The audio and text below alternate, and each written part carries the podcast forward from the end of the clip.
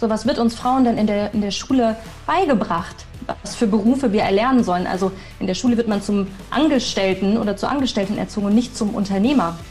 Der, das gilt aber auch für, für Jungs, nicht nur für Frauen. Hallo und herzlich willkommen zum Macht was Podcast. Mein Name ist Michael. Ich habe heute Jana Linke zu Gast. Jana ist äh, Journalistin und arbeitet für den Nachrichten- und Wirtschaftssender NTV. Dort hat sie eine eigene Sendung zum Thema Startups. Wir besprechen viele spannende Themen. Unter anderem erklärt sie uns auch, äh, wie man äh, als Journalistin neutral und objektiv bleibt, äh, obwohl natürlich von außen immer wieder versucht wird, äh, die Berichterstattung zu beeinflussen.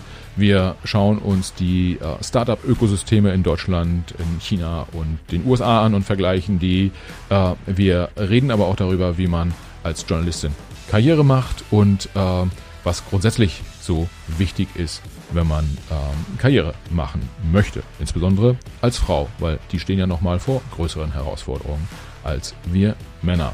Ein spannender Podcast. Hört auf jeden Fall rein. Auf geht's.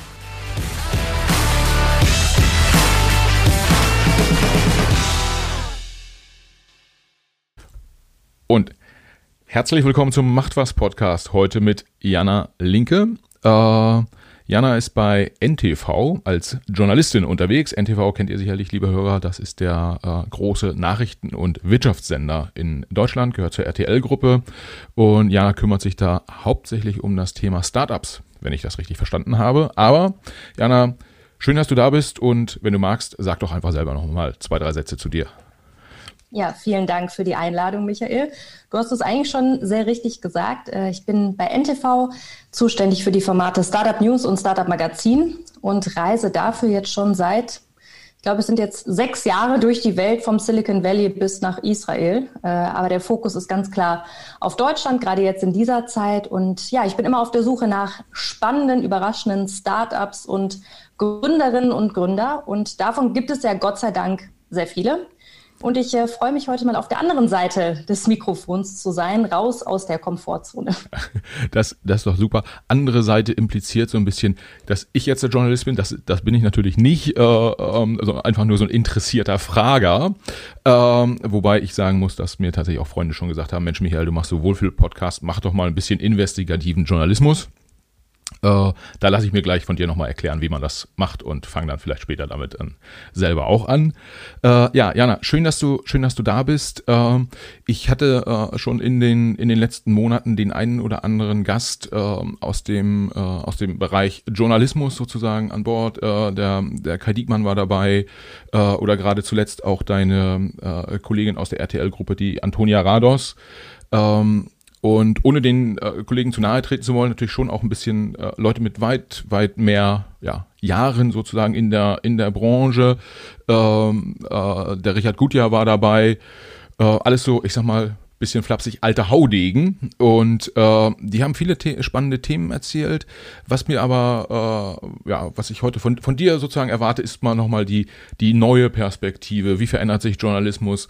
Äh, wenn ich das so sagen darf, du bist Vergleich, verglichen mit den Damen und Herren, die ich gerade genannt habe, ja noch eher äh, äh, jung in der Branche unterwegs ähm, und äh, hast da sicherlich einen ganz anderen Blick auch nochmal. Den würde ich ganz gern mir, mir schildern lassen. Und ähm, vielleicht nehmen wir zum, zum Start mal, äh, dass du mal sagst, wie lange bist du schon dabei und äh, wie bist du dazu gekommen, Journalistin zu werden? Ja, erstmal vielen Dank. Äh, also ich bin über 30, ich bin jetzt 31, da hört man das gerne, dass man noch was jünger ist. Vielen Dank dafür. Ähm, ja, ich bin tatsächlich, seitdem ich 23 bin, bin ich jetzt in der Mediengruppe unterwegs. Ich habe mein Volontariat bei NTV gemacht. Äh, da geht man durch verschiedene Stationen der ganzen Mediengruppe, ist auch in der RTL Journalistenschule. Und kurz danach, nachdem ich mein Volontariat beendet habe, kam mir dann die Idee, zu diesem Format Startup News, weil ich gemerkt habe, viele Freunde von mir haben Startups gegründet. Irgendwie passiert da auch was gerade, was Neues, Junges. Ich habe mein Volontariat in der Wirtschaftsredaktion gemacht von NTV. Und ähm, natürlich, man hatte immer diese alten DAX-Vorstände vor der Kamera, das möchte ich nicht so sagen, aber natürlich, das ist eher so Old Economy gewesen, ne? obwohl ich sagen muss, NTV wirklich sehr wendiger Sender ist, der sich immer an neue Situationen anpasst. Und genau deswegen kam meine Idee mit diesem neuen Format auch sehr gut an bei unserer Chefredakteurin Sonja Schwedche, die mich dann extrem unterstützt hat, wirklich gesagt hat, ey, ich stell dich frei. Mit äh, meinem Kollegen Etienne Bell zusammen haben wir das dann wirklich von null aufgezogen und versucht, Journalismus, Wirtschaftsjournalismus neu zu denken. Und damals wurde diese ganze Startup-Szene auch noch ein bisschen belächelt. Okay, es ist jetzt irgendwie ein Hype, ein Trend. Ich würde sagen, sechs, sieben Jahre später sieht man, was daraus geworden ist. Es äh, ist ein lang anhaltender Trend, der auch einfach das Leben von jedem von uns mittlerweile beeinflusst hat. Und jeder benutzt im Alltag auch Produkte von Startups. Und ja, das war ähm, sozusagen der Anfang, wo ich versucht habe, Journalismus neu zu denken. Und mittlerweile ist aus diesem kleinen Format von vor sechs Jahren sind zwei wöchentliche Formate geworden. Ich habe jetzt viele ganz tolle Kollegen an Bord, den äh, Christoph Gabler aus Berlin. Ähm, also mache das definitiv nicht mehr alleine. Und äh, es ist toll, was sich aus einer Idee die man im Journalismus hat, in einem Großkonzern wie der Mediengruppe entwickeln kann, wenn man gute Vorgesetzte, das muss ich auch dazu sagen, gute Vorgesetzte hat, die einem auch ein bisschen Luft lassen, die einem vertrauen und die sagen, hey, mach einfach mal, einfach machen. Ja, das heißt, ähm, du hast quasi aus, aus Eigeninitiative heraus zwei äh, oder eine neue Fernsehsendung, wie man im Oldschool sagen würde, entwickelt. Ähm, deine Chefin hat dir die Möglichkeit gegeben, das dann auch umzusetzen. Und äh, damit bist du jetzt, äh, wie man so schön sagt, seit einigen Jahren on, on air. Ähm, vielleicht kurz, du hast das äh, Stichwort Volontariat genannt. Viele fragen sich ja immer so, hm, wenn ich ja irgendwie Journalismus ähm, äh, äh, praktizieren will, sozusagen, dann studiere ich Journalismus und dann gehe ich erstmal äh, weiß ich nicht, in die, in die Redaktion der örtlichen Lokalzeitung, schreibe Artikel und kämpfe mich äh, quasi vom Hasenzüchterverein äh, dann über, über das, das, das örtliche Sportfest bis irgendwie zum Interview mit dem Bürgermeister. Und ganz am Ende steht dann, äh, ich darf mal bei RTL äh, vor der Kamera stehen oder ich darf mal für den Spiegel schreiben oder irgendwann werde ich Chefredakteurin der Zeit. Sowas, sowas in der Art. Äh, kannst du dazu nochmal so äh, zwei, drei Sätze sagen? Also wie funktioniert so genau die Ausbildung für eine, äh, ähm, für eine Journalistin? Also ich sag mal so, so wie du das gerade gesagt hast, kann es sicherlich auch funktionieren, ist natürlich deutlich langwieriger und anstrengender. Also bei mir war es so, ich hatte immer schon diese krasse Passion. Ich habe Nachrichten immer schon geliebt. Also ich habe mit meinen Eltern auch immer Nachrichten geguckt. Ich bin ultra neugierig und ich liebe es, Geschichten zu lesen, aber auch Geschichten zu schreiben. Und äh, ja, diese, diese Neugierde war dann, ist also irgendwie auf jeden Fall im Journalismus am besten aufgehoben. Deswegen, ich liebe meinen Job. Das äh, kann ich nur immer wieder sagen. Tatsächlich gestartet. Ich habe äh, nach meinem Abitur, ich komme aus Bielefeld, äh, bin ich dann mit 19 nach Köln gezogen und habe Medienmanagement studiert. Also ich wusste schon, es geht in diese Richtung. Aber Medienmanagement hat relativ wenig mit Journalismus zu tun, sondern eher viel mit BWL, Rechnungswesen und solche Sachen. Und das ist etwas gewesen, was mir ultra weiterhilft jetzt und auch danach. Also man sagt auch oft, wenn du Journalist werden willst, studier keinen Journalismus, weil ja. es ist äh, oft gut, wenn du ein Experte auf einem Gebiet bist. Ne? Und äh, es ist für mich sehr, sehr gut und wichtig, dass ich Bilanzen lesen kann von Startups, dass ich weiß, wenn ich Interviews führe mit Gründerinnen und Gründern, was die mir da gerade erzählen und ich auch nachfragen kann, äh, okay, ist das wirklich so? Und äh, ne, dass man schon diese, diese BWL-Kenntnisse hat. Und dann in dieser Wirtschaftsredaktion, wo ich dann gelandet bin bei NTV, war das natürlich super aufgehoben. Und ich würde wirklich eigentlich jedem, der da Lust drauf hat, raten, ja, studier was, was dir Spaß macht. Man kann auch Journalismus studieren. Ich habe auch einige Kollegen, die ähm, Journalismus studiert haben. Also das funktioniert auch gut. Aber wenn man sich wirklich so, ähm, ne, zum Beispiel, wenn man Wirtschaftsjournalist werden will, studier gerne BWL oder VWL, mach dann dein Volontariat ähm, bei einem, ja, großen Sender. Also bei mir war es super, weil man ganz viele verschiedene Stationen durchlaufen konnte. Man konnte gucken in seinem Volontariat zwei Jahre lang, was liegt mir denn? Also ich habe auch bei einem Automagazin gearbeitet und habe äh, Autos auf einem zugefrorenen See in Lappland getestet, das obwohl ich ein, ein echt sehr schlechter Autofahrer bin. Aber solche Sachen, du kannst dich ausprobieren, du kannst dich einfach ohne Angst vor Verluste ausprobieren in diesem Volontariat.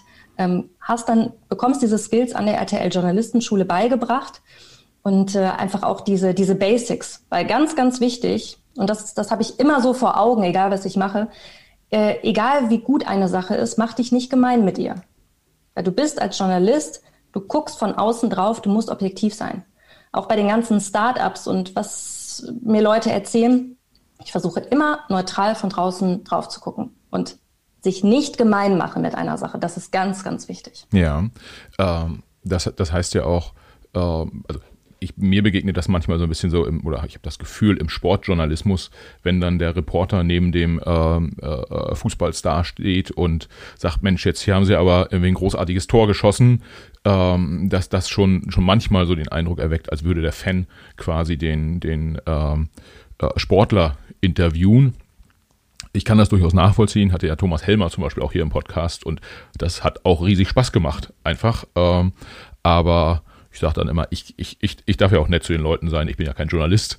Äh, und, und dann hat man einfach ein bisschen Spaß im Gespräch. Aber ja, äh, Punkt, Punkt verstanden. Man guckt genau drauf, man äh, darf sich von seiner Begeisterung nicht über, übermannen lassen sozusagen und äh, versucht dann immer neutral auch, auch darüber zu berichten. Uh, jetzt hast du, ähm, ja, irgendwie, du bist seit ein paar Jahren bei, bei NTV unterwegs, hast äh, den Schwerpunkt im Fernsehjournalismus, aber wie das ja ähm, äh, letztendlich heute so ist, äh, man produziert ja äh, nicht mehr Beiträge nur für ein Medium. Also es wird nicht nur äh, im, im, im TV gesendet, sondern ihr findet auch im Internet statt. Ich habe mir so ein paar äh, Berichte von dir auch online angeschaut. Ähm, es gibt diese die Social Media Plattformen. Du bist relativ aktiv auf LinkedIn zum Beispiel für die Hörer, äh, die das nicht kennen. Das ist so eine Art Facebook für, für äh, Wirtschaft. Ähm, dann dann äh, gibt es irgendwie Instagram. Ähm, Im Zweifel habt ihr aber auch in der Konzerngruppe noch, äh, noch Verlage, die, die echte Printmagazine rausbringen. Äh, wie hat sich da in den letzten Jahren aus deiner Perspektive der Journalismus verändert? Oder hat sich auch deine Arbeitsweise schon verändert in diesem relativ kurzen äh, Zeitraum? Ähm, wie, wie war das für dich? Definitiv. Also tatsächlich, als wir die Sendung damals ins Leben gerufen haben, vor sechs, sieben Jahren, da war das noch alles nicht so crossmedial, wie es jetzt ist, aber da hieß es schon, okay, wenn wir dieses Format starten, dann denken wir crossmedial. Und crossmedial heißt, wir denken fürs Fernsehen, wir denken für ntv.de und wir denken für Social Media Kanäle direkt mit. Und das muss man halt alles beachten, wenn man auch produziert, weil für jedes Format produzierst du ja auch in gewisser Weise anders. Auf Social-Media-Kanälen ist die Aufmerksamkeitsspanne deutlich geringer als jetzt im Fernsehen. Da müssen die Beiträge, zum Beispiel jetzt bei LinkedIn, wenn ich da etwas hochlade, sind die Beiträge kürzer. Ich untertitel sie, weil die meisten Leute, die auf Social Media sich Videos angucken, machen es oft ohne Ton.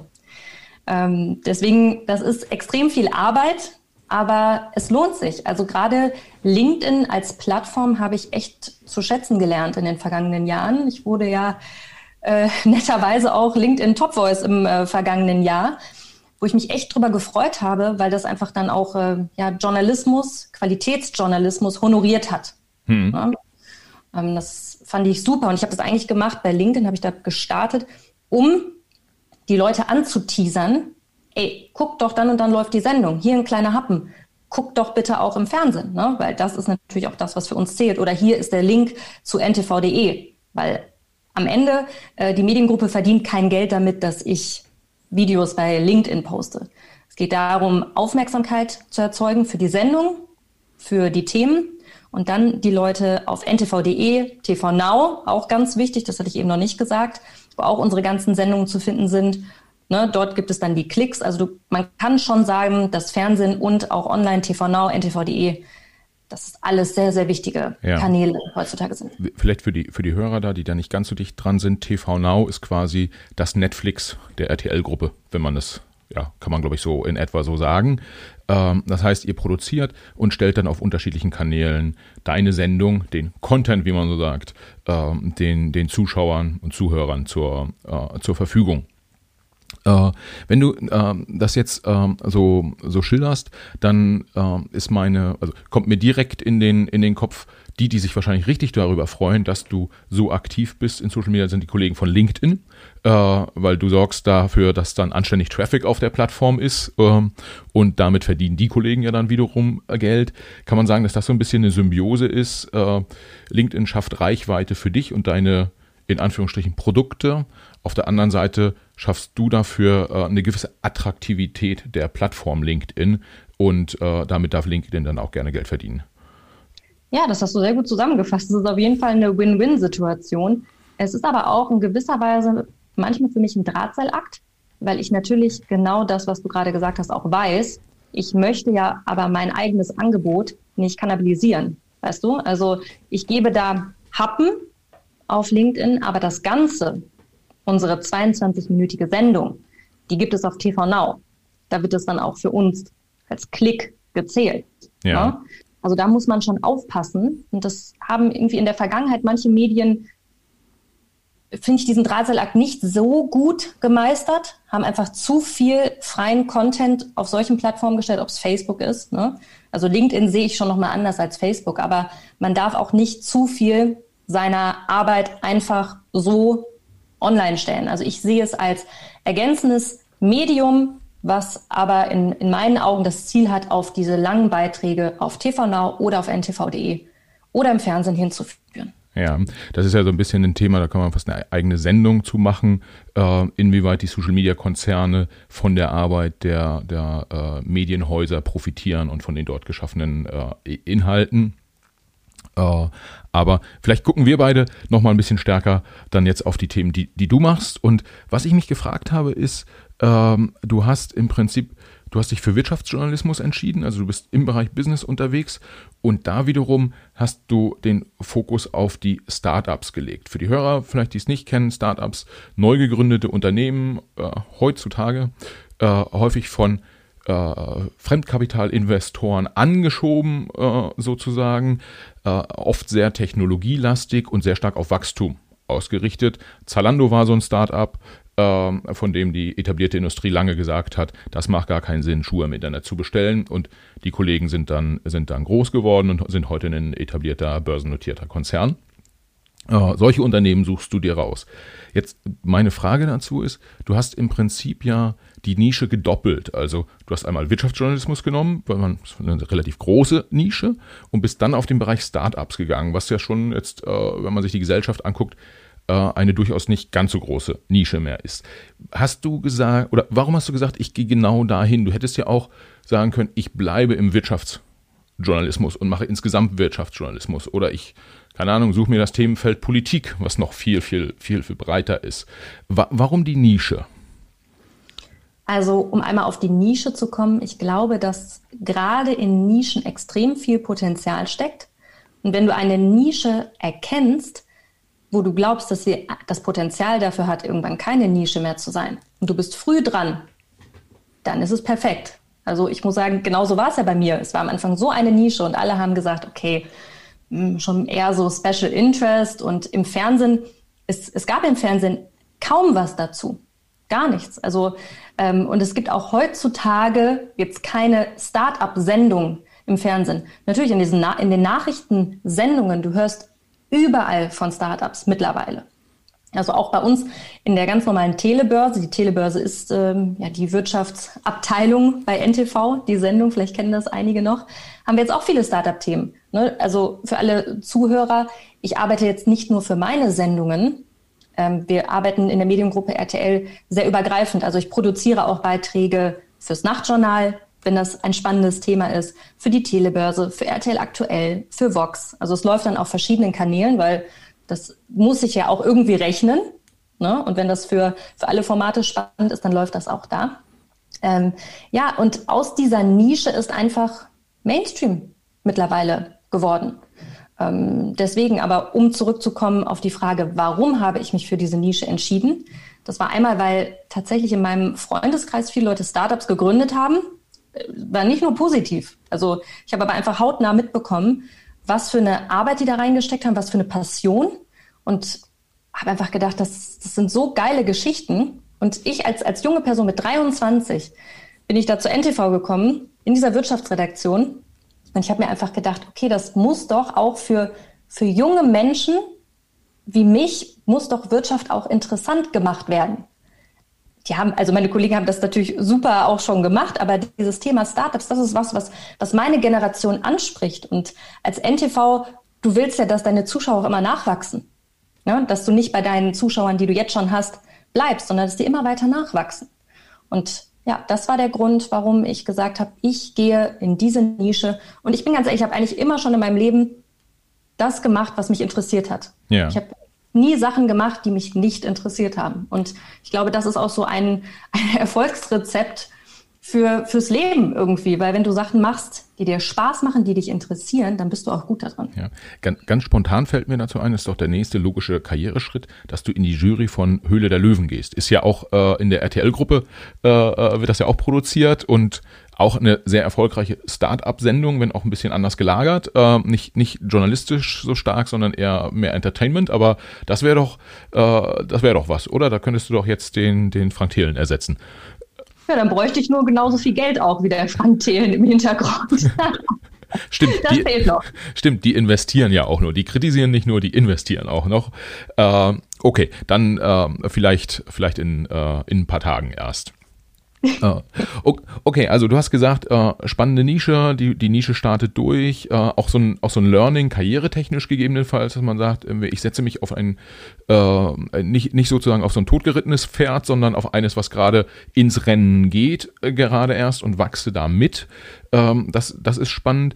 Wenn du jetzt auf die, äh, auf die Startups schaust, die, über die ihr so berichtet, da äh, frage ich mich, wenn, wenn ich so die Sendungen sehe, denke ich mir immer so, warum hat es gerade dieser Schokoriegel in die Sendung geschafft oder jenes Technologieunternehmen, äh, weiß ich nicht, ein ne, ne Startup, was sich mit der Versicherungsvermittlung online beschäftigt oder so. Warum, warum wird gerade das eine über das eine berichtet und nicht das andere?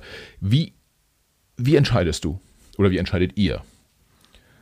Es ist witzig, dass du es gerade mit der Versicherungsvermittlung online äh, gesagt hast. da war ja gerade die große Finanzierungsrunde von WeFox. Äh, da möchte ich später nochmal drauf eingehen, auf große Finanzierungsrunden, die da gerade am Start sind. Also warum entscheiden wir uns für gewisse Themen? Äh, es hat immer was mit Relevanz zu tun. Was ist für uns jetzt gerade relevant? Ne? Ähm, was kann man aber auch, das ist ganz wichtig, bildlich gut darstellen? Also ich bekomme pro Tag 60 bis 100 E-Mails mit Themenvorschlägen, mindestens ähm, von Startups. Ich versuche sie mir auch alle anzugucken, aber was ganz wichtig ist, wir berichten über Themen nur, wenn sie A, relevant für den Zuschauer sind. So. Das sind natürlich eher B2C-Modelle. Das muss man ganz ehrlich sagen. Also was, was interessiert auch den, den Endkunden? Dann B, man muss es bildlich fürs Fernsehen auch gut umsetzen können. Was leider auch schon viele Startups ausschließt, wo ich dann, wenn ich weiß, okay, das ist aber trotzdem so ein geiles Ding, ähm, wie Celonis jetzt zum Beispiel, dieses Softwareunternehmen, dann machen wir NTVDE Artikel, dann kann man auch drüber schreiben. So. Ähm, aber es muss bildlich toll umsetzbar sein. Ja. Zum Beispiel, ja. Bildlich heißt, äh, wenn ich jetzt fragen würde, Mensch, Jana, berichte doch mal über den Macht was Podcast, dann würdest du eher so sagen, ah, Michael, ich glaube eher nicht, du hast eher so ein Radiogesicht, äh, das bringen wir lieber nicht ins, ins Fernsehen oder äh, ähm, was bedeutet bildlich umsetzbar sein? Ich sehe dich ja gerade, denn du hast kein Radiogesicht, kann ich dich beruhigen. Äh, bildlich heißt, ich gebe dir mal ein Beispiel. Wingcopter. Das ist ein Startup, mit dem habe ich vor anderthalb Jahren gedreht. Die haben eine, eine Drohne entwickelt, die Medikamente und Impfstoffe in äh, Entwicklungsländern von A nach B bringt. Und Bildlich heißt, das kann es natürlich, es gab ganz tolles äh, Bildmaterial, was sie da gedreht haben in Afrika. Wir konnten toll vor Ort drehen. Aber bildlich heißt auch die Geschichte dahinter. Der Gründer war vor Ort in Afrika. Ein Kind nebenan bei ihm in einer Wohnung ist gestorben, weil es nicht rechtzeitig Medikamente bekommen hat.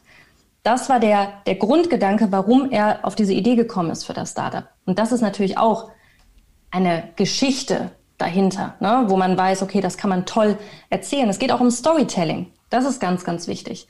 Wenn ein Gründer, eine Gründerin zu mir kommt, dann muss ich eine Geschichte erzählen können. Wingcopter ist ein Beispiel. Sono Motors, ein anderes. Das ist ein Startup aus München, das ein Auto mit äh, Solarpanelen entwickelt hat. Die sind, ich habe das erste Mal vor sechs Jahren über die berichtet. Da waren die ganz, ganz am Anfang, haben in so einem kleinen Ladenlokal ihr Büro gehabt und ich habe am Anfang echt gedacht, okay, ob das was wird, haben das Auto in so einer Garage entwickelt Mittlerweile gehen die extrem durch die Decke, hatten Hochs und Tiefs und waren echt kurz vorm Aufgeben und jetzt geht's richtig ab. Und das sind Geschichten, das sind Heldenreisen, ähm, die natürlich fürs, für uns, fürs Fernsehen extrem spannend sind. Ja. Also. Das, das heißt, ähm, man, man muss eine Kamera hinstellen können sozusagen und vor der, vor der Kamera muss irgendwas passieren, was dem TV-Zuschauer oder dem Online-Zuschauer auch Spaß macht anzuschauen. Also wenn da jetzt jemand sitzt und was programmiert, ist es tendenziell langweiliger, äh, äh, da die Kamera drauf zu halten, als wenn jetzt äh, jemand eine Drohne durch Afrika fliegen lässt. Äh, das, das ist einfach, einfach bringt schöne Bilder auch so ein, so ein Stück weit. Okay, also äh, die Themen, die Themen müssen relevant sein und äh, sie müssen auch für das Medium umsetzbar sein. Ähm, wie ist das äh, mit den, wenn ich so, wenn ich so schaue, es gibt so das eine oder andere Startup, wir haben jetzt die, das Thema Drohne haben wir genannt, irgendwie so verwandtes Thema ist Flugtaxi, wo es ja in der Startup-Community äh, durchaus den einen oder anderen gibt, der das sehr, sehr hart äh, äh zerpflückt und sagt, das hat eh irgendwie keine, keine Zukunft. Ähm, und äh, wo es wiederum andere gibt, die sagen, ja, aber wir sammeln ganz, ganz viel Geld ein für, äh, für diese, diese Unternehmen. Wie, wie geht ihr an solche Themen dran? Wann entscheidet ihr, ob ihr über so etwas berichtet? Oder wie entscheidet ihr? Also tatsächlich ist das ja auch Flugtaxis. Ähm, wir gucken immer erst, hat das Thema des Startups einen Einfluss auf den Lebensbereich äh, des Zuschauers? Flugtaxi hat, hätte es lang, äh, langfristig auf jeden Fall. So. Man kann es bildlich gut umsetzen, sind spannende Geschichten. Auch bei Lilium haben wir vor sechs Jahren zum ersten Mal gedreht. Auch Lilium, ähm, auch ein Flugtaxi-Startup aus München, ganz am Anfang in einer kleinen Werkstatt. Und das ist halt das Spannende zu sehen, wie sich diese Startups auch entwickeln in diesen ganzen Jahren. Äh, jetzt ist es ein Unicorn. Unicorn heißt ein Startup, was mehr als äh, eine Milliarde Dollar wert ist. Ähm, diese Startups gucken wir uns an, aber wir gucken uns das auch kritisch an. Also zu den bekanntesten Flugtaxi-Startups gehören ja Lilium und Volocopter in Deutschland. Der Unterschied zwischen den beiden ist, Volocopter ist ein bisschen offensiver in seiner Pressearbeit, Lilium ist ein bisschen zurückhaltender.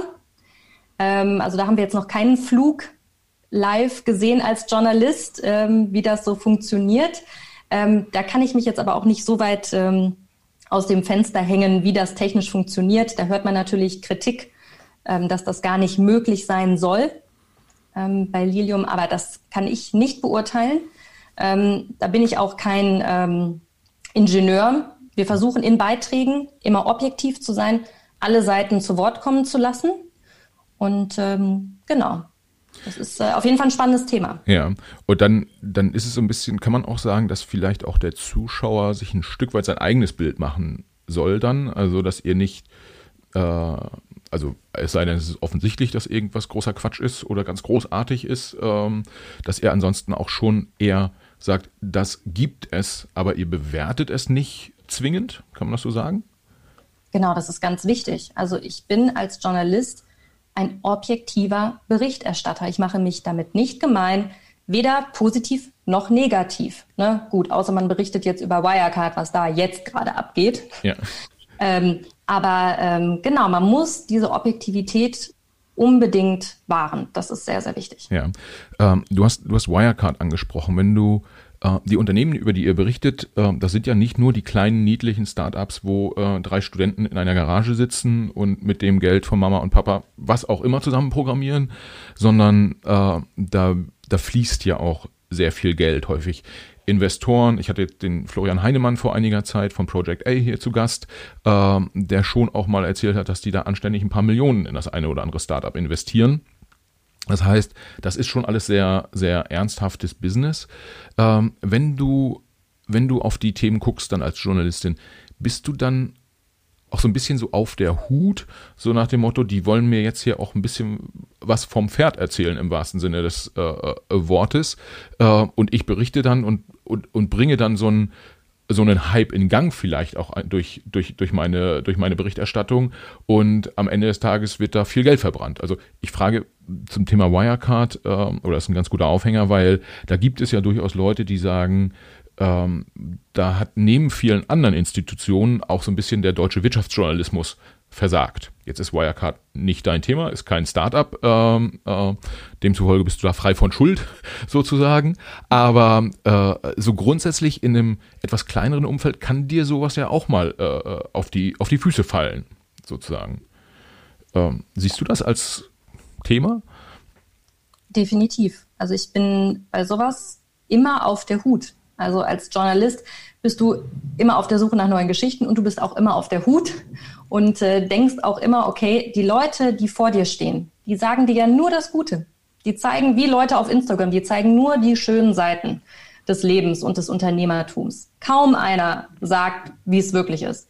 Und dessen bin ich mir aber seit Jahren immer bewusst, dass es genau so ist und äh, dass ich die negativen Seiten eines Businesses nicht von den Gründerinnen und Gründern erfahren werde, sondern dann von unabhängigen Experten, die zu gewissen Themen was sagen werden. Ja. Genau, also dessen bin ich mir sehr bewusst. Da, da muss man aufpassen, aber ich denke immer, Angst ist ein schlechter Ratgeber. Ja. Also man sollte auf jeden Fall äh, Themen nicht nicht machen, weil man Angst hat, okay, ich kann mich da irgendwie verbrennen oder sonst was alles, was spannend und neu ist, darüber sollten wir auch berichten, aber halt einfach äh, kritisch berichten. Ja, ja. ja. Und ähm, habt ihr dann so ein, so ein äh, Set an, ähm, ich sag mal so, Experten im Hintergrund? Äh, weiß ich nicht, wenn jetzt das nächste äh, Versicherungsstartup ähm, an, den, an den Start geht, könntest du dann besagten Florian Heinemann vielleicht mal anrufen und sagen, Mensch Florian, was, was hältst du eigentlich davon? Du hast da schon 27 von den Dingern gesehen. Äh, Gibt es sowas? Ihr mit so einem Netzwerk? Tatsächlich, ähm, durch die ganzen Jahre, wo ich jetzt in der Startup-Szene aktiv bin, hat man viele Kontakte geknüpft zu Leuten, die wirklich natürlich extrem tief drin sind. Und da telefoniert man schon öfter über gewisse Themen. Ob es jetzt aber auch Flugtaxis sind, also da habe ich auch viele Telefonate, damit mir halt sowas natürlich nicht passiert, ähm, geführt. Okay, was hältst du davon und was ist jetzt damit? Das auf jeden Fall, dass man einfach, weil ich kann ja nicht Experte auf jedem Gebiet sein. Hm. Also ich kann Bilanzen lesen und so weiter, aber ich kann nicht Experte auf jedem Gebiet sein. Das muss man als Journalist auch nicht. Du musst einfach nur wissen, welche Person kann ich fragen. Hm, ja. hm. Und ähm, wenn du ähm, wenn ich jetzt dann ein, ein Startup gegründet habe und ich möchte unbedingt zu dir in die Sendung, dann habe ich verstanden, okay, mein Thema sollte möglichst relevant sein für viele Zuschauer. Äh, ich sollte es bildlich möglichst gut darstellen äh, können. Wahrscheinlich sollte ich auch nicht das 27. Startup genau in, aus diesem einzelnen Bereich sein. Aber sagen wir mal so, man, die Punkte könnte man alle positiv bewerten. Du hast trotzdem noch viele Anfragen auf dem Tisch. Was muss ich tun, um in deine Sendung zu kommen mit meinem Startup? Also Hartnäckigkeit zahlt sich aus, würde ich sagen. Also es gibt einige Gründerinnen und Gründer, die mich auf vielen Kanälen angeschrieben haben, auf LinkedIn, über E-Mail und alles. Und natürlich wird man dann ähm, aufmerksamer auf diese Person. Ähm, es kommt aber auch immer auf die Art und Weise wie, an, wie man angeschrieben wird. Also Berichte über uns, wir sind die Besten, das und das, das läuft halt schon mal eigentlich gar nicht. Wenn du jetzt als, als Gründerin oder als Gründer mir schreibst, hey, ich habe gesehen, du berichtest oft über nachhaltige Startups oder Gründerinnen. Also man hat sich schon mal damit auseinandergesetzt, was sind unsere Themen. Ich bin Gründerin oder Gründer in dem Gebiet. Ich glaube, ich würde gut reinpassen bei euch. Ähm, was hältst du davon? Hier schon mal ein paar Bilder. So sieht unser Produkt aus. Das könnte man machen. Direkt schon ein paar Ideen. Das könnte man filmen. Ich weiß, äh, ihr seid ein visuelles Medium. Das hilft auf jeden Fall schon mal weiter. Ja, ja. Okay. Du hast gerade gesagt, Gründerinnen ähm, wichtiges Thema meiner Meinung nach. Und ähm, kann es schon auch sein, dass du sagst, Mensch, äh, wir hatten jetzt gerade, ne, wer wird Kanzlerkandidat oder Kanzlerkandidatin der Grünen? Und es schwang immer so ein bisschen mit, wenn Frau Baerbock, die es dann ja auch geworden ist, äh, ja, also macht, äh, sagt, sie möchte es machen. Ja, sie ist eine Frau, sie hat schon irgendwie nochmal einen halben, ähm, halben Schritt sozusagen Vorsprung vorm Kollegen Habeck. Ähm, ist das bei euch in der Berichterstattung auch so ein bisschen so, dass du sagst, wenn du zwei gleich gute äh, Startups hast, gleich spannend, äh, gleich gut umsetzbar, das eine ist eine Gründerin und äh, das andere ist ein Gründer, dass du dann sagst, komm, ich gebe der Gründerin mal eher die Chance, weil davon gibt es zu wenige? Also erstmal passiert das gar nicht, dass, äh, dass man diese Wahl hat eigentlich zwischen zwei. Alleine von, den, von der Anzahl her, weil nur 16 Prozent aller äh, Gründer in Deutschland sind Frauen. Also du hast sehr, sehr sehr selten stehst du vor dieser Wahl, äh, dass du dich zwischen zwei entscheidest. Hatte ich bislang noch nie. Würde ich auch wenn immer gucken, welches Startup ist besser, nicht äh, jetzt eine Frau bevorzugen, nur weil sie eine Frau ist. Aber ich habe vor zwei Jahren bin ich erstmal so richtig darauf gestoßen, dass es so unglaublich wenige Frauen in der Startup-Szene gibt. Also am Anfang dachte ich, es ist okay, als Journalistin ist normal, dass ich irgendwie immer die einzige Frau gefühlt bin auf den Konferenzen. Aber irgendwann, je älter ich auch geworden bin, desto mehr hat mich das auch gestört, was das für eine männerdominierte Welt war. Und dann habe ich auch eine lange Reportage gemacht vor zwei Jahren, woran das denn liegt, dass es so wenig Gründerinnen gibt. Und es sind ganz viele Faktoren, die damit, äh, die darauf einzahlen, ähm, teilweise selbstverschuldet von den Frauen. Das muss man auch ganz klar dazu sagen. Äh, ich gehe jetzt nicht mit dem erhobenen Zeigefinger durch die Welt und sage, ihr Männer seid schuld, dass es so wenig Gründerinnen gibt. Das nicht. Einmal die Sache, dass Frauen selber gewisserweise daran schuld sind, aber auf der anderen Seite auch, dass, äh, kann man ganz ehrlich so sagen, die Investorenseite ist sehr männlich geprägt. Ne? Also nur vier Prozent aller äh, VC, also Venture Capital Partner, sind Frauen. Der Großteil Investoren sind Männer. Und Männer investieren in Männer.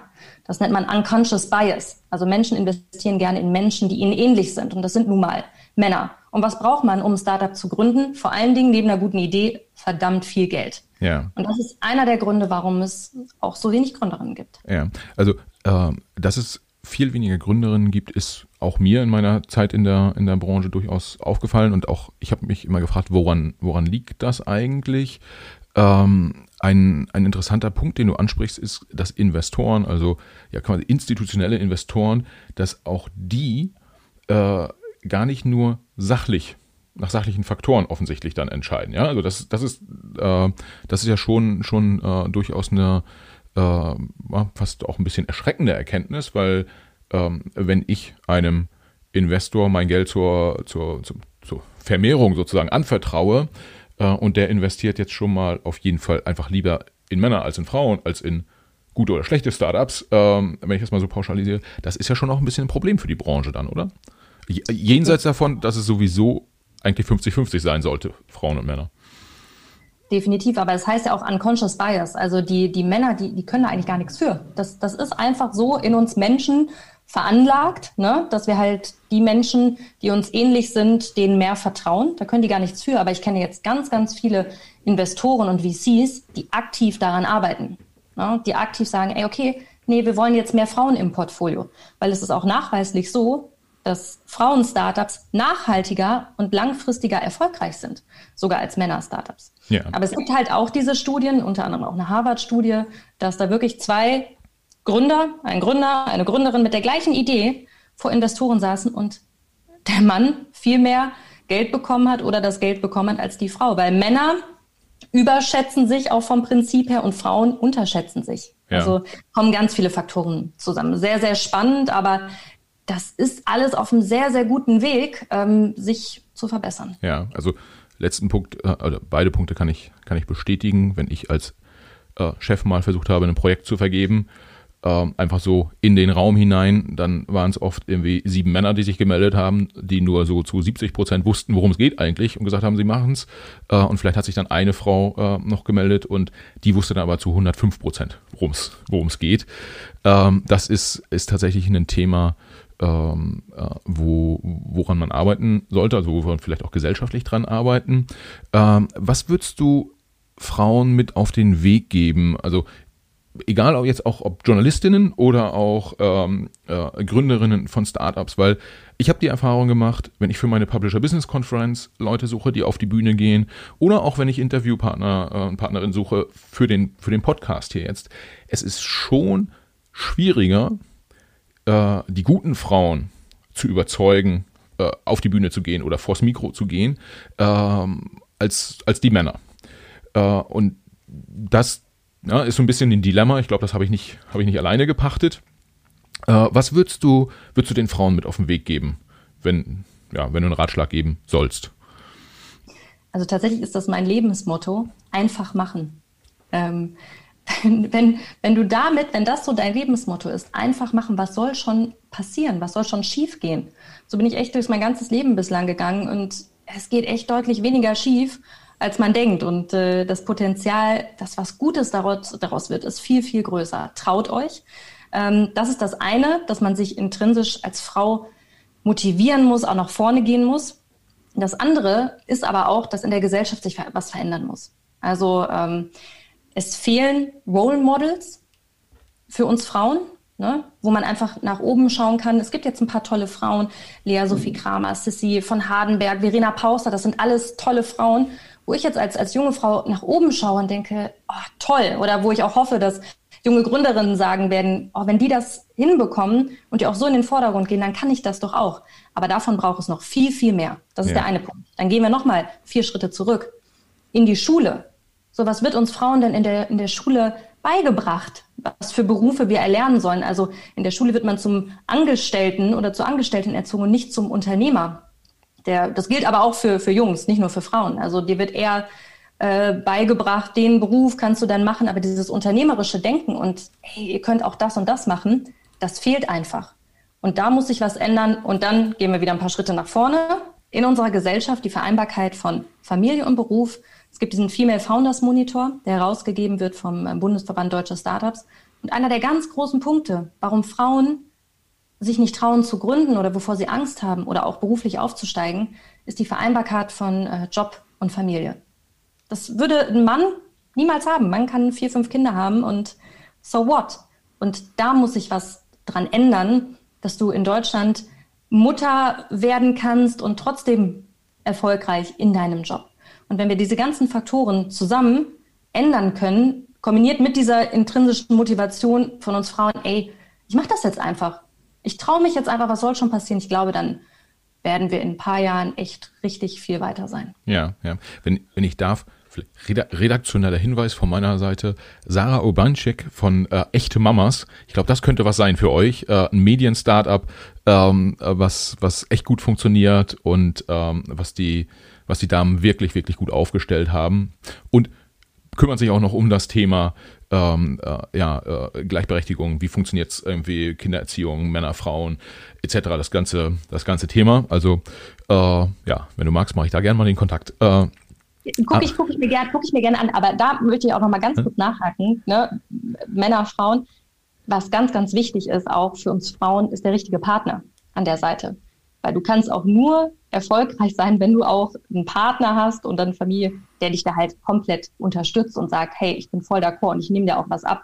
Gab es auch ein tolles Zitat von der Teachin Unaran, die auch sagt, ähm, beruflicher Erfolg startet mit der Partnerwahl. Ja, definitiv. Äh, ich glaube, das Thema bist du jetzt auch die dritte oder vierte erfolgreiche Frau hier im Podcast, die das in der einen oder anderen Form äh, äh, so genau so kommuniziert. Das erhöht natürlich jetzt den Druck auf uns Männer sehr stark, aber ich denke, wir, wir können damit umgehen äh, oder wir sollten damit umgehen können. Aber äh. Äh, lass, lass mich nochmal auch auf das Thema äh, Journalistin kommen, weil äh, Antonia Rados zum Beispiel hat erzählt, dass sie in diesen, ja, die berichtet aus Kriegsgebieten, Krisenregionen etc., also schon ja ein extrem tougher Job. Und zu Beginn ihrer Karriere war es halt so, dass sie äh, ja, hätte auch ge wahrscheinlich gerne gewollt nach Washington und wäre da gerne Korrespondentin äh, geworden. Die Top-Jobs waren aber alle äh, besetzt mit, mit Männern. In so einem Kriegsgebiet, da war jetzt die Motivation der Journalistenkollegen nicht ganz so stark. Da war es eher einfacher rein zu, reinzurutschen. Und äh, sie sagt halt, dass sie ein Stück weit auch in dem Bereich gelandet ist, weil da einfach auch Platz war für, für Frauen. Das ist jetzt natürlich schon auch durchaus viele Jahre her, ähm, als sie ihre Karriere begonnen hat, aber siehst du da noch Parallelen oder ist es mittlerweile als Journalistin auch einfacher, äh, den Job zu kriegen, den man, den man gerne haben möchte? Gut, ich habe mir meine Nische ja im Endeffekt selber erschaffen. Deswegen kann ich schwer sagen, ob da, ob da Platz war. Was ich aber sagen kann, ist, dass bei uns bei NTV oder generell in der Mediengruppe es sehr ausgeglichen ist. Und gerade in der Wirtschaftsredaktion, ich glaube, das würde man von außen nicht so denken, überdurchschnittlich viele Frauen sitzen bei uns. Mehr Journalistinnen als Journalisten. Ähm, also deswegen, das ist schon sehr ausgeglichen. Ich bin bislang wirklich noch nie an den Punkt gekommen in meiner Karriere, dass ich gesagt habe, okay, der Job war von einem Mann besetzt oder ich habe den Job nicht bekommen, weil ich eine Frau bin. Definitiv nicht. Kann auch damit zusammenhängen, dass unsere Chefredakteurin eine Frau ist, die, ähm, Frauen, aber auch Männer ähm, sehr, sehr fördert und äh, das versucht schon sehr, sehr äh, ausgeglichen zu machen. Also es, es hängt, glaube ich, auch wirklich mit deinen Vorgesetzten ab. Und da hatte ich immer sehr, sehr, sehr viel Glück. Ja, das heißt, äh, vielleicht ist auch ein Punkt, dass man sagt, irgendwie nicht nur die Partnerwahl, äh, jetzt wo es auch Lebenspartner äh, bezieht, sondern auch die Wahl meines Chefs oder meine Chefin äh, spielt eine ganz große Rolle. Definitiv. Und Frauen, die sich gegenseitig unterstützen, es gibt nichts Besseres. Man kennt es von Männern, Frauen wird ja oft diese Stutenbissigkeit vorgeworfen. Ne? Das haben ja manchmal auch manche Frauen. Mir ist es bislang echt noch nicht untergekommen, im Gegenteil. Und wenn wir Frauen uns gegenseitig so unterstützen würden, wie Männer das mit Männerseilschaften oder Buddyclubs oder so, wie man das in der Startup-Szene nennt, machen würden, oh mein Gott, was wäre da noch drin? Hm. Und ich versuche das ganz aktiv zu machen. Ganz kurzes Beispiel von so einer Unterstützung. Ich hatte, äh, als ich Volontärin war, hatte ich eine Kollegin, die schon länger dabei war bei NTV, die mich sehr unterstützt hat und äh, mir alles beigebracht hat und mich auch auf Drehs mitgenommen hat. Und das habe ich mir gemerkt.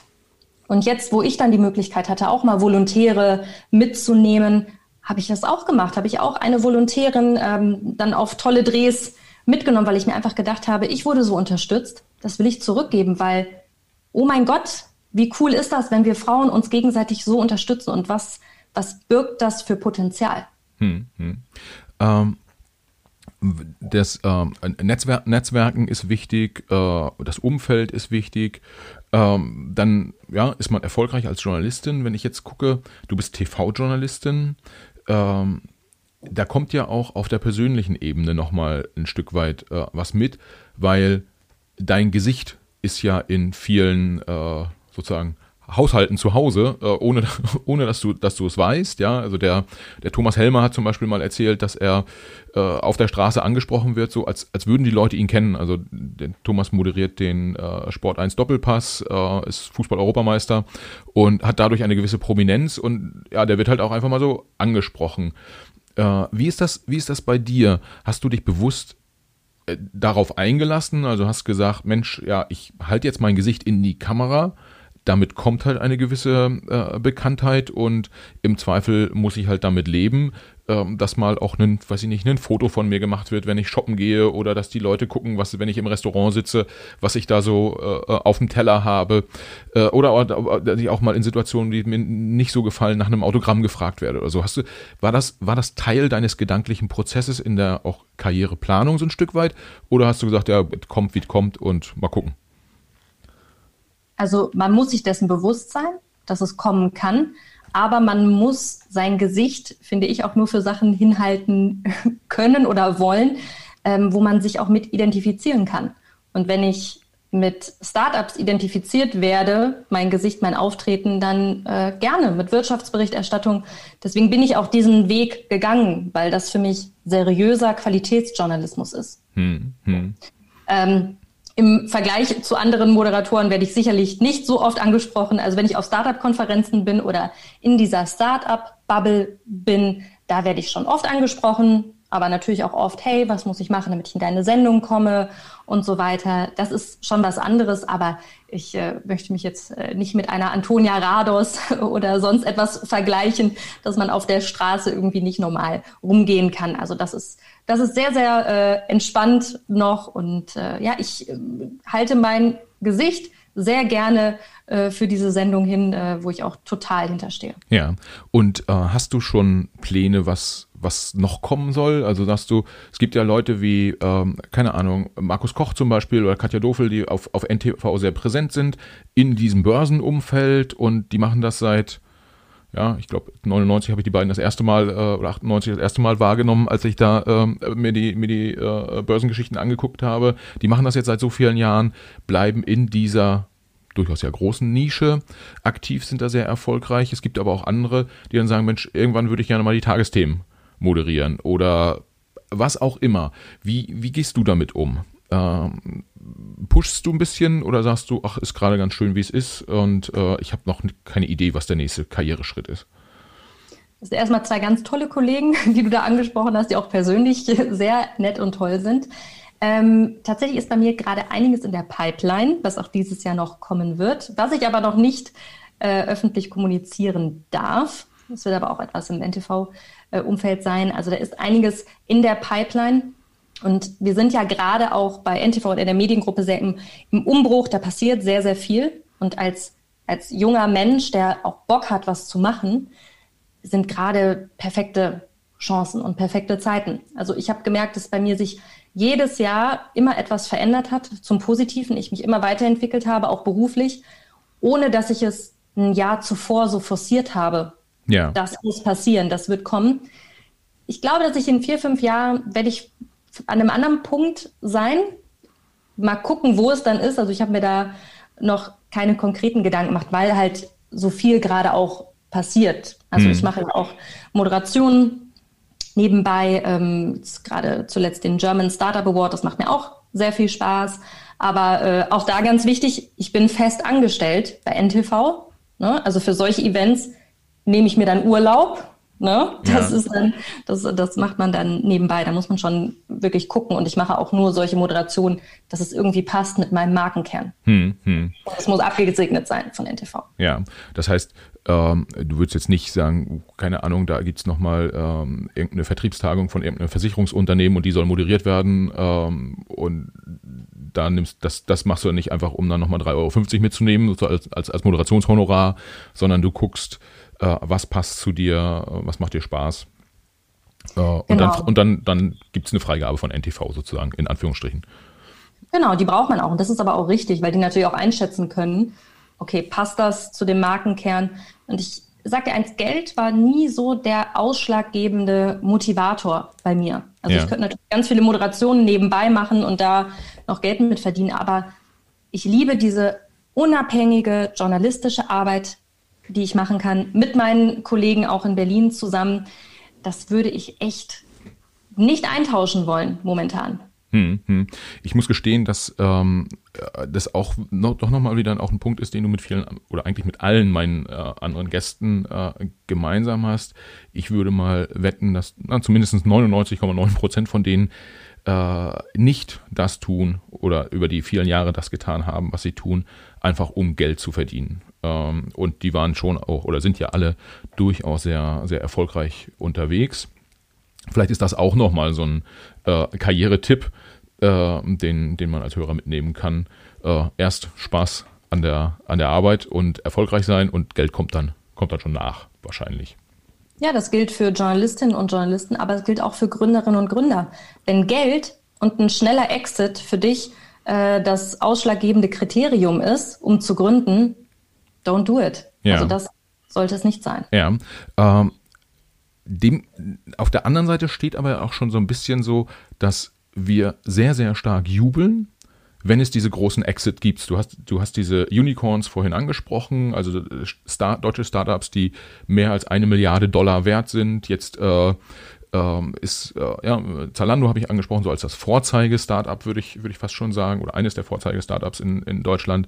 Äh, About You hat jetzt die, die Börsenpläne äh, kommuniziert. Es gibt äh, Softwareunternehmen, die, die ähm, sehr, sehr viel wert sind. Das geht dann ja schon so durch die, durch die Presse und ähm, äh, da ist dieser, der Euro sozusagen oder der Dollar der steht da schon sehr stark im Fokus. Mein Eindruck ist manchmal, dass das, was das Unternehmen tut, oder warum es das tut oder warum es so erfolgreich ist, das rutscht so ein bisschen hinten runter. Also ein Investor ist bereit, äh, auf einer Bewertung von einer Milliarde äh, Dollar irgendwie 100 Millionen in so einen Laden zu investieren. Damit ist es geil. Äh, aber was die da genau machen, das fällt dann in der Berichterstattung so ein bisschen runter manchmal. Also nicht, bezieht sich jetzt nicht auf euch direkt, aber siehst du das auch? Oder habe ich da vielleicht ein bisschen verstellten Blick? Also wenn du natürlich schnell über die Nachrichtenseiten drüber gehst, dann in den Headlines, habe ich auch tatsächlich äh, gestern heute mal geguckt, natürlich sind da die dicken Zahlen, die stehen in der Headline, auf jeden Fall.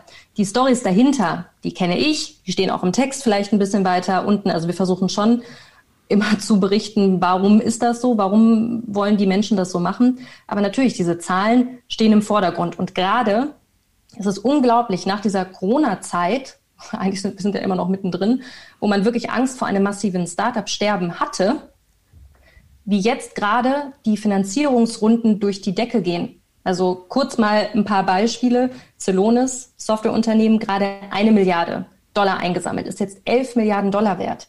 WeFox, Versicherungsstartup, 650 Millionen Dollar eingesammelt, 3 Milliarden Dollar wert. Flixbus kennt wahrscheinlich auch jeder, 650 Millionen Dollar eingesammelt, 3 Milliarden Dollar wert. Es ist wirklich, dann gibt es noch Trade Republic, ähm, unfassbar, was in den vergangenen Tagen, Wochen für Finanzierungsrunden in Größenordnungen durch die Decke gegangen sind, was man so nicht kannte hm. von deutschen Startups.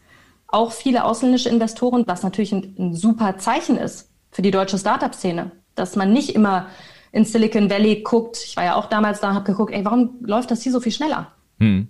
Ich habe das Gefühl, dass jetzt viel auch geguckt wird, was kann man in Deutschland machen. Ja, das ist, das ist ja prinzipiell gut. Wenn, wenn du die großen Zahlen liest, äh, sagst du dann manchmal auch so, Obacht, lass aber auch nochmal drauf gucken, warum das so ist, weil ähm, in der, in der Startup-Branche ist ja so dieser, manche nennen ihn den nuklearen Winter irgendwie von 2001, 2002, äh, 2003, als die äh, neue Marktblase geplatzt ist, da sind ja schon mal so ganz große Zahlen ähm, äh, gespielt worden und dann war hinterher, war irgendwie der Großteil erstmal pleite. Ist das was, wo du sagst, Mensch, da, das sind jetzt große Zahlen, lass mal genau drauf gucken, was da passiert? Ich habe das tatsächlich mit dem neuen Markt auch im Kopf. Ich war noch klein, aber meine Eltern äh, waren damals so investiert. Ich habe das wirklich zu Hause mitbekommen. Und ich rede auch mit meinen Eltern öfter über äh, meine Arbeit und über solche Sachen. Mein Vater sagte auch öfter, denk an den neuen Markt. Also mir ist das ist interessant, dass du das sagst. Mir ist das genau, mir ist es auch so im Kopf. Und ich denke oft, wer hoch fliegt, der kann auch tief fallen. Ja, ja. Und man muss genau gucken, was haben die mit dem Geld vor. WeFox und Flixbus wollen vor allen Dingen in künstliche Intelligenz investieren. Man muss schauen, A, was haben die mit dem Geld vor? B, ich gucke mir halt ganz oft einfach auch die Gründerteams an. Und oft kannst du anhand von deren Charakteren auch schnell sehen, was da langfristig raus wird. Ja, ja. Das macht, das ist schon entscheidend. Okay, okay, das ist ja so ein bisschen Psychologie dann auch. Ähm, äh, was, was, sind da, was sind das für Typen, die da, die da am Werk sind? Okay. Äh, okay, wenn wir ähm, vielleicht zum Abschluss nochmal, ähm, wenn wir jetzt die Startup-Szene, du hast gerade die deutsche Startup-Szene beschrieben, magst du nochmal kurz eine kleine Runde machen und sagen, äh, wo würdest du die, die deutsche Startup-Szene einordnen im Vergleich zur amerikanischen oder aber auch zur asiatisch-chinesischen äh, äh, Startup-Szene sind wir mittlerweile ganz gut unterwegs, dann doch. Äh, auch jenseits von, ich sag mal, ein paar äh, teuren Finanzierungsrunden. Äh, oder sagst du, da muss noch richtig, richtig Gas gegeben werden? Weil auch da gibt es ja unterschiedliche Meinungen. Also im internationalen Vergleich, also jetzt ist natürlich durch diese krassen Finanzierungsrunden, ist man gerade so gehypt, okay, es geht aufwärts, es ist alles ganz toll, aber man muss auch mal dann wieder ein paar Schritte zurückgehen. Im internationalen Vergleich ist Deutschland schon noch ein bisschen hinten dran. Also klar, Silicon Valley, USA, Großbritannien auch, vorne. Also es gab jetzt ähm, eine Ernst Young-Studie über Investitionen in die verschiedenen Startup-Ökosysteme der Länder vom letzten Jahr. Da hat Deutschland 2020 15 Prozent weniger Investitionen bekommen und war natürlich hinter Großbritannien.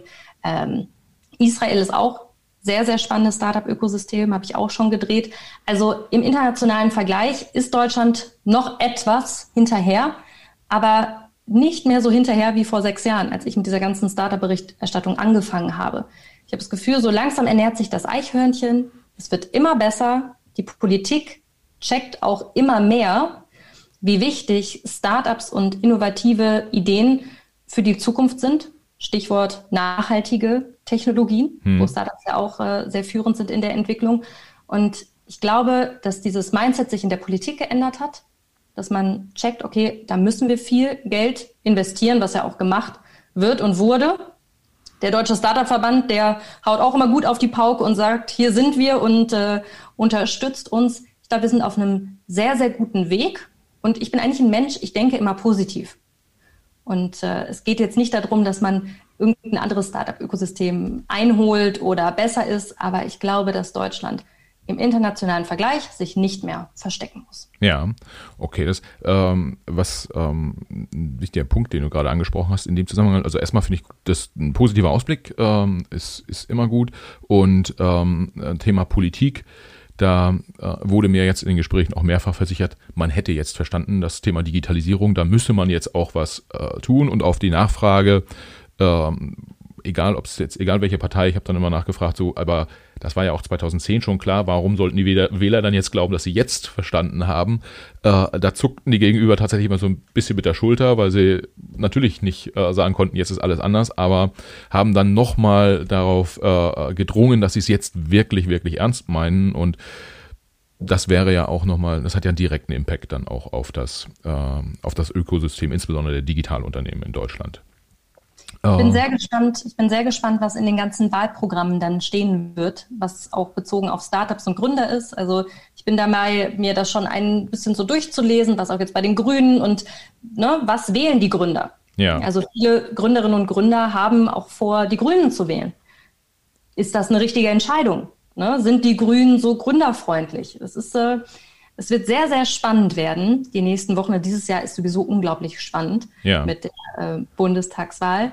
Ähm, genau, was werden die jeweiligen Parteien für Gründerinnen und Gründer tun? Ja, finde find ich, find ich einen wichtigen Punkt. Äh, Christian Lindner würde jetzt wahrscheinlich sagen, nee, nee, lass uns mal. Und Frau Esken würde sagen, ja, aber die SPD kann das auch ganz gut. Äh, ähm, und ja, Herr Laschet äh, ist da ja auch noch unterwegs und jetzt habe ich wahrscheinlich auch irgendeinen vergessen, aber ähm, in Anspruch nehmen tun sie es ja, glaube ich, alle für sich. Äh, wer dann, wer dann letztendlich handelt, das, das, ja, weiß man halt nicht so genau, muss man, muss man dann halt irgendwie schauen. Die Hoffnung ist auf jeden Fall, dass gehandelt wird.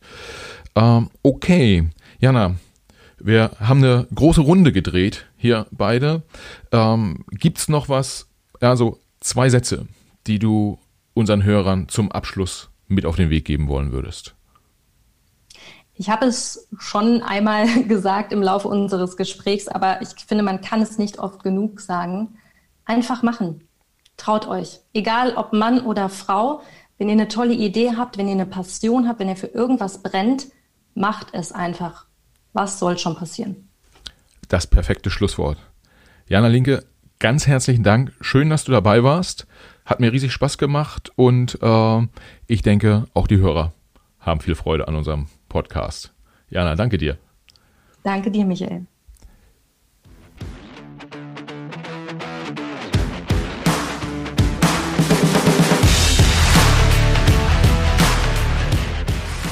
Ja, das war er, der Podcast mit Jana Linke. Ich hoffe, ihr hattet Spaß und äh, habt auch die eine oder andere Erkenntnis mitgenommen. Wir freuen uns natürlich, wenn ihr auch bei den nächsten äh, Podcasts wieder zuhört. Dazu könnt ihr uns folgen, auch unter anderem auf den, in den Apps äh, Spotify, Apple Podcast etc. Und wir freuen uns natürlich auch, wenn ihr uns in, äh, auf den Social Media Portalen folgt.